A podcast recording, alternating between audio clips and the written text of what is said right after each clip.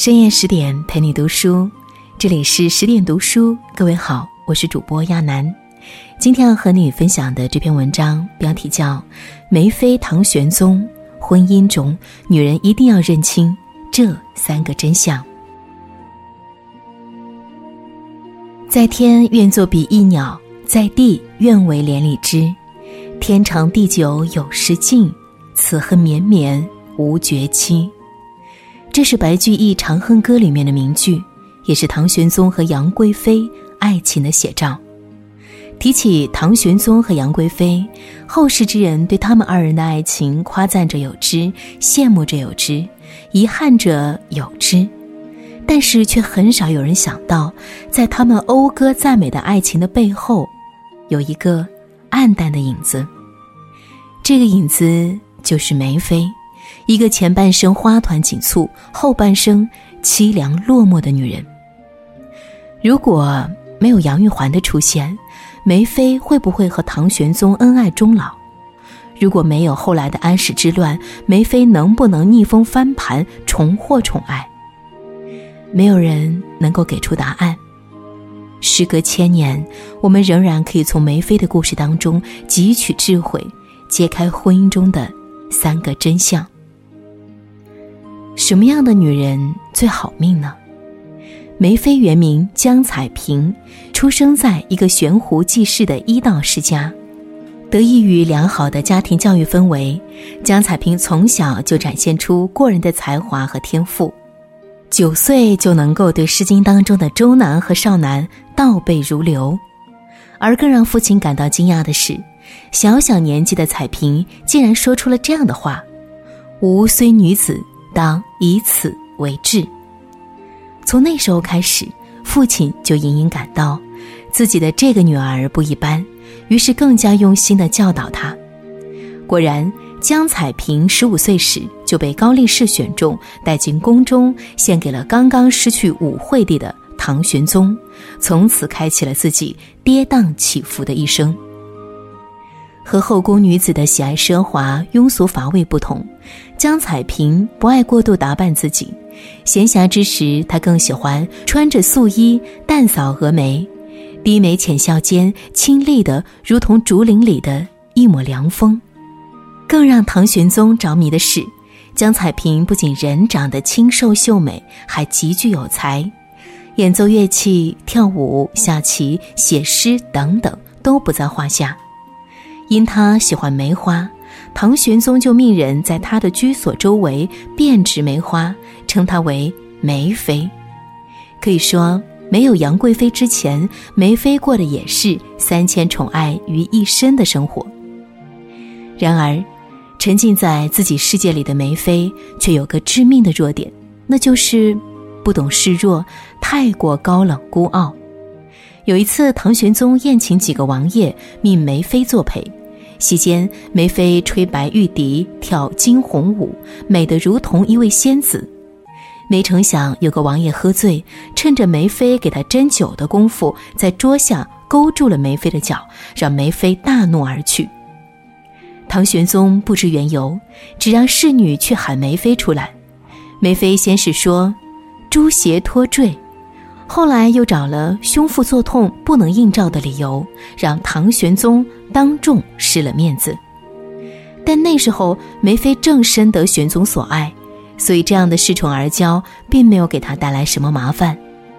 直到杨玉环入宫后，唐玄宗被更会察言观色、撒娇吃醋的杨妃吸引，渐渐将梅妃抛之脑后。一代美人就这样。开始了自己凄凉的冷宫生活。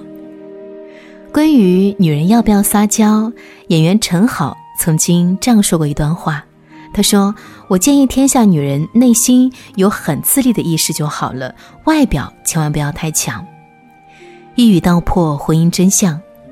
真正情商高的女人，从来都是以柔克刚，于一颦一笑、轻言细语间，轻松的化解婚姻当中的矛盾与尴尬。硬碰硬从来都不是解决问题的最好的办法。从来只见新人笑，未闻旧人哭。现实生活中，有些男人结婚多年后便忘记了自己当初许下的誓言，忽略自己的妻子。身为皇帝的唐玄宗更是如此。初期的新鲜感过后，梅妃在唐玄宗眼中再也不是那个一眼惊艳芳华的才女。不久，他又遇到了让他更为着迷的杨玉环。为了得到杨玉环，他不惜违背伦理，从自己的儿子手中抢人。天宝四年，唐玄宗给自己的儿子寿王重新找了妻子，接着把杨玉环册立为贵妃。从此，承欢侍宴无闲暇，春从春游夜专夜。杨贵妃摇身一变，成了皇帝身边最得宠的女人。在人情如纸的宫内，梅妃的日子可想而知。刚开始，玄宗还是多少顾念旧情，把梅妃和杨贵妃比作娥皇女英。可是随着时间的推移，梅妃甚至想见唐玄宗一面都难。有一次，唐玄贵妃不在，突然念起了梅妃的好，就让人把梅妃叫到了翠华西阁。没想到这件事被杨贵妃知道了，直接闯了进来，跟玄宗好一通大闹。在这样混乱的时刻，梅妃只能够躲起来，悄悄离开。而经此一事，唐玄宗却发现自己再也离不开杨贵妃，对她宠爱愈深。深宫寂寥，被冷落多时的梅妃心中难免伤感。回忆往昔，她饱含情意地写下《楼东赋》：“苦寂寞于惠宫，待凝思呼兰殿。杏苞落枝梅花，隔长门而不见。楼上黄昏兮。”听风吹而回首，碧云日暮兮，对素月而凝眸。唐玄宗看后虽有些感动，却并没有如梅妃期待的那样重新去找他。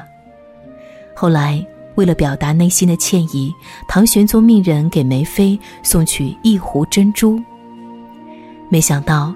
早已心灰意冷的梅妃拒绝了唐玄宗的歉意，只回了一首谢赐珍珠。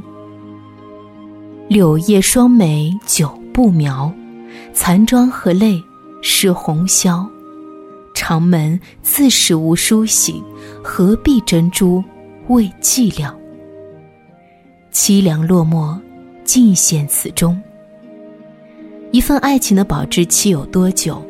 大概没有人能够说得清，但是在爱情中，从来都是只见新人笑，未闻旧人哭。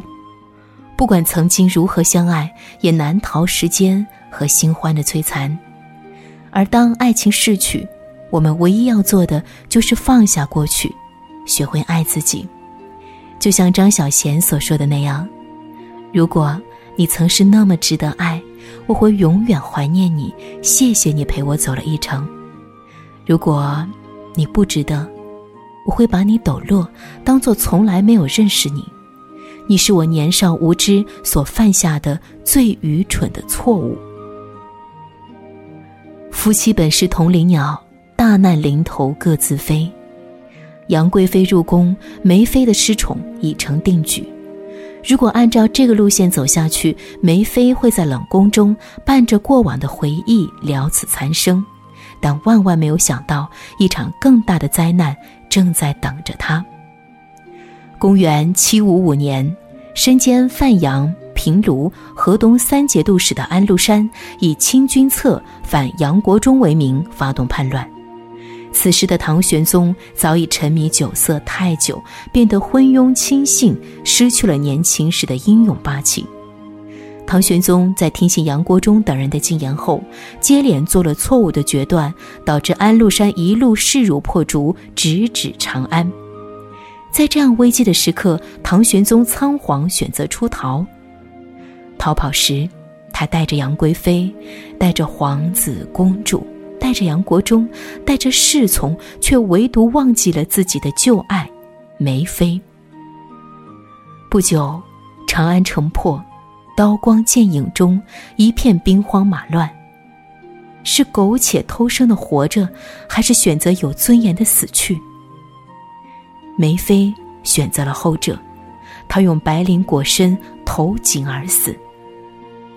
可怜一个从小喜爱梅花，以谢道韫自比的才女，就这样，一个人悲惨而死。而经历了战乱和马嵬坡兵变后，垂垂老矣的唐玄宗回到宫中，突然想起了那个清冷如月的梅妃，不惜重金悬赏，命人四处寻找。可惜，物是人非事事休，梅妃早已香消玉殒，旧梦难续。中国有句老话叫“夫妻本是同林鸟，大难临头各自飞”，虽然无情，却说出了很多婚姻的真实现状。相爱时海誓山盟，不爱了便是同床异梦。人心啊，太过琢磨不定。除了父母，还有谁值得我们信任、依靠一辈子？与其把所有的赌注都压在婚姻上，不如转而关注自身，多给自己留好后路，才能在变化来临时从容应对。其实，在唐朝的历史记载里，并没有关于梅妃的记录，而关于唐玄宗后宫中梅妃是否确有其人，也一直没有定论。但是，不管梅妃是真实存在也好，是小说杜撰也好，她的故事依旧被许多人津津乐道。原因无他，就是因为梅妃身上有着太多深宫女人的缩影。而那个女子无才便是德的年代，梅妃无疑是一股清流。她懂音律，善舞蹈，会作诗，富有诗书气自华。可惜。他并没有被人珍惜，没有得到一个圆满的结局，让人一声叹息之余，不由得思考：女人到底怎么做才能拥有一个幸福的人生？